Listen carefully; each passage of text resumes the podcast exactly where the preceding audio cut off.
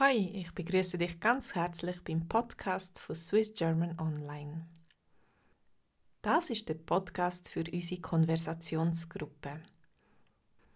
Wenn du möchtest mit uns dein Schweizerdeutsch schleifen und über interessante Themen reden, dann laden wir dich herzlich ein. Melde dich mit mir auf swissgermanonline.com. Hilfe! Es wächst mir aus über den Kopf.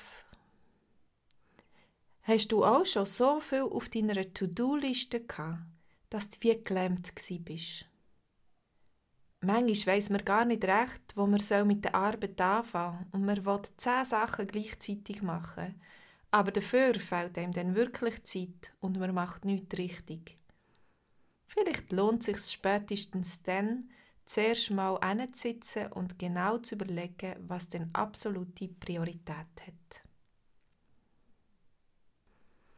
Kann ich eventuell etwas meinen Familienmitgliedern delegieren? Wo kann ich die Kinder besser einspannen daheim? Könnte ich während dem Nachrichten schauen nicht noch glätten? Müssen wirklich alle Kleider glättet werden? Muss ich jeden Tag kochen? Können wir uns nicht mit einer Nachbarsfamilie zusammentun und Synergien nutzen, indem dass ich einmal pro Woche für alle koche und wir dafür einmal pro Woche zu ihnen gehen können? Oder kann eventuell jemand anderes Kinder von der Schule abholen? Vielleicht sind sie ja sogar schon gross genug, selber in die Schule zu gehen, aber ich will das nicht wahrhaben. Was will ich unbedingt behalten und was könnte ich auch weggeben? Kann ich einen Schrank besser einrichten oder Regal machen, dass ich die Sachen besser versorgen kann und nicht mehr so viel rumliegt? Ich bin eher ein Sammlertyp und es fällt mir manchmal schwer, Sachen wegzugeben. Dafür überborden unsere Schränke daheim und manchmal, wenn man etwas Bestimmtes sucht, findet man es nicht mehr und verliert viel Zeit beim Suchen. Meine Schwägerin ist da viel besser.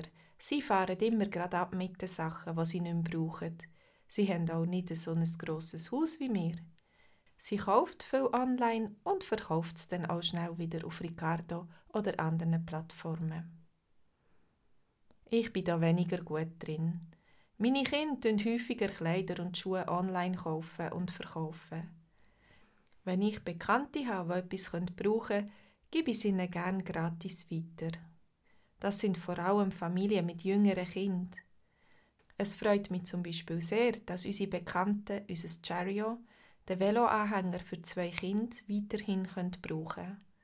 Vor einem Jahr haben sie ihr viertes Kind bekommen und sie sind gern mit dem Velo unterwegs. Auf meiner To-Do-Liste steht als nächstes der Kauer. Unser Heizungsräumchen ist überfüllt mit Krümpel und ich muss über meine eigenen Schatten springen und viel weggeben. Ich sammle nämlich auch Bastelmaterial und tue nicht gerne Sachen wegrühren. Upcycling ist etwas, was mich fasziniert.